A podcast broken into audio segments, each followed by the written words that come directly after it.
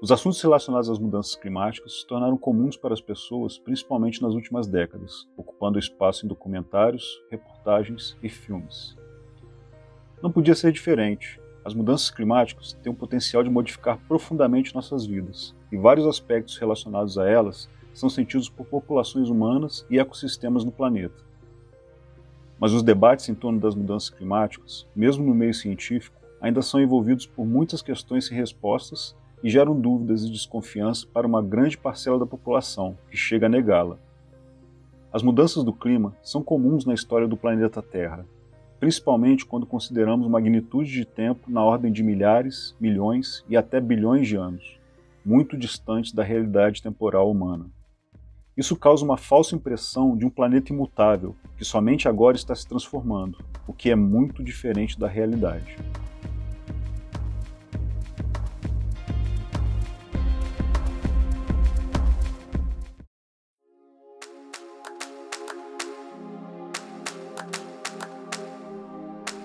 Uma Pedra no Caminho, o podcast da Terra.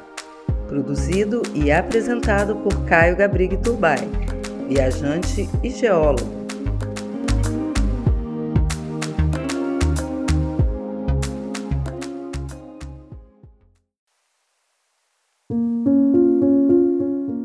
No início da sua formação, há mais de 4 bilhões de anos atrás, a Terra não possuía atmosfera.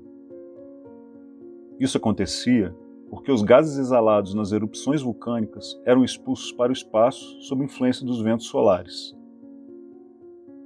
A criação do campo magnético terrestre gerou um escudo de proteção contra os ventos solares e permitiu que os gases permanecessem no planeta.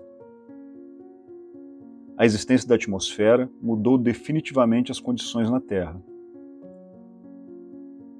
Gases como dióxido de carbono, o vapor d'água e o metano permitiram que a Terra retivesse parte da radiação e do calor que chegava de um Sol ainda jovem e um pouco mais fraco, criando o efeito estufa. A existência dos gases do efeito estufa foi fundamental para a evolução física do planeta e gerou condições para o estabelecimento da vida e a sua evolução. Durante os bilhões de anos que se seguiram, as mudanças climáticas foram uma constante na história da Terra, com períodos de frio extremo alternado a episódios em que a atmosfera se tornava mais quente. A partir do estabelecimento da vida, foi criado um equilíbrio dinâmico entre o interior do planeta, a litosfera, a atmosfera e a biosfera, em linhas gerais, o lançamento de gases de efeito estufa pelos vulcões permite o acúmulo deles na atmosfera e induzem o aquecimento do planeta. No entanto, organismos que fazem a fotossíntese, como as cianobactérias, que estão presentes há bilhões de anos na Terra, retiram dióxido de carbono da atmosfera, ajudando o planeta a se resfriar. O dióxido de carbono é convertido em carbonato de cálcio pelas bactérias ou acumulado como carbono orgânico ou hidrocarbonetos nos sedimentos lamosos, fixando-se na litosfera ou voltando para o manto terrestre nas zonas de convergência de placas tectônicas. Posteriormente, com o surgimento das plantas terrestres, uma grande quantidade de dióxido de carbono atmosférico passou a ser retirado por elas. Uma outra forma de retirada do dióxido de carbono era através da chuva, que convertia o gás em um ácido fraco, responsável por intemperizar rochas levando todo esse material para os oceanos antigos. Mas as causas das mudanças climáticas não se restringem apenas a fatores intrínsecos à Terra. Padrões cíclicos de resfriamento e aquecimento, além de variações nos níveis dos oceanos da Terra presentes no registro geológico mundial, indicam que as mudanças climáticas são induzidas em alguns momentos por variações na órbita do planeta, mudanças na intensidade da energia térmica que chega do Sol e até por grandes quantidades de poeira vulcânica lançadas na alta atmosfera. O registro geológico também sugere em vários momentos períodos muito intensos de frio. No Neoproterozoico, por exemplo, entre 720 e 630 milhões de anos atrás, a Terra ficou quase completamente coberta por gelo e neve, evento conhecido como a Terra Bola de Neve. Mais recentemente, após um ótimo climático no Cretáceo e início do Cenozoico, a Terra começou novamente a se resfriar, há cerca de 33 milhões de anos atrás. Por volta de 12 milhões de anos, o escudo de gelo da Antártica Oriental iniciou a sua formação. E em torno de 3 milhões de anos, a calota de gelo da Groenlândia atinge seu ápice.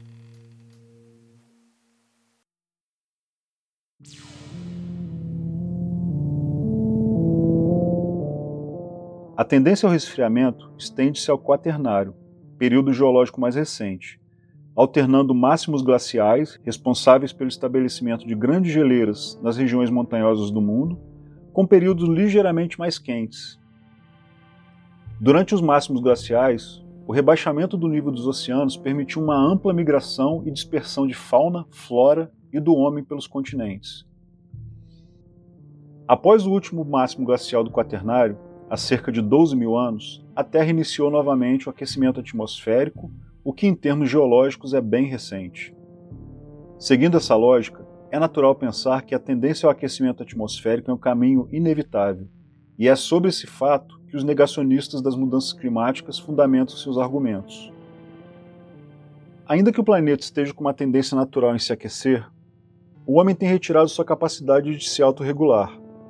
Em outras palavras, retiramos o carbono que está aprisionado na litosfera, nos solos e na biosfera, como matéria orgânica, carbonato e principalmente combustíveis fósseis, e os lançamos em quantidades enormes na atmosfera, numa taxa muito maior do que a natureza é capaz de absorver.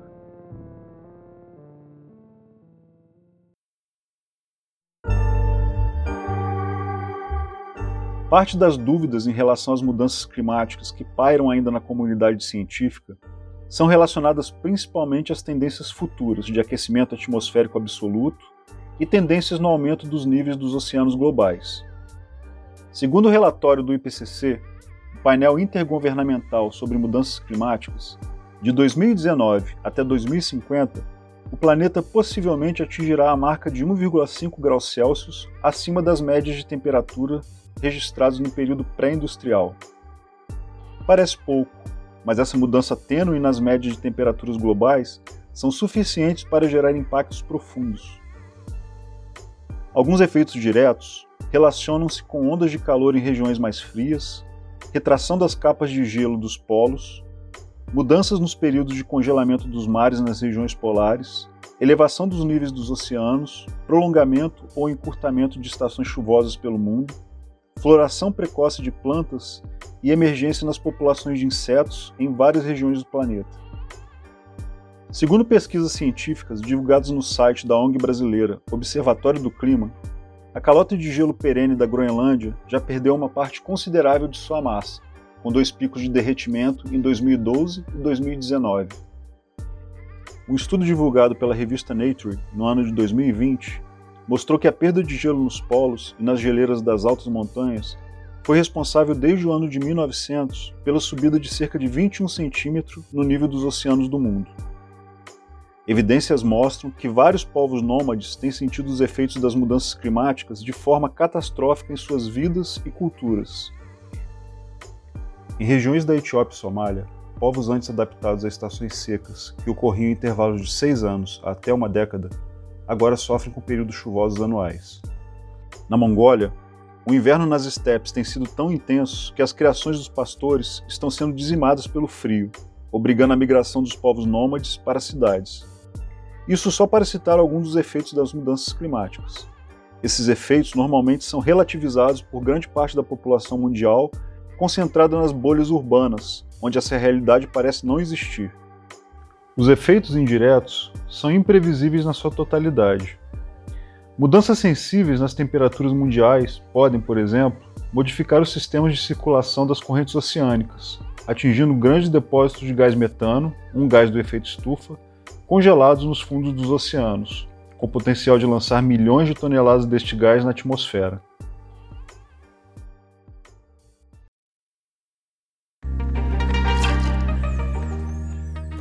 Mas o que podemos fazer para minimizar esses efeitos nas nossas vidas? Iniciativas pessoais são importantes, como a diminuição no consumo de produtos que contribuam direta ou indiretamente para a emissão de gases do efeito estufa, redução no uso de combustíveis fósseis, como a gasolina e o diesel, diminuição do consumo de carnes e madeiras nativas, entre outras coisas. No entanto, Também é importante o envolvimento de governos e a mudança de paradigmas econômicos e sociais. É fundamental que os países, principalmente os mais desenvolvidos, deem o exemplo e liderem iniciativas de erradicação da pobreza, consumo consciente, mas principalmente de mudanças na matriz energética mundial. Os hidrocarbonetos, principalmente petróleo, são recursos nobres, usados em diversas aplicações na indústria, por exemplo, em medicamentos, borrachas sintéticas, lubrificantes e até em resinas e fibras sintéticas de alta performance. Queimar petróleo e gás natural em motores a explosão não é uma alternativa viável e inteligente na Terra do século XXI.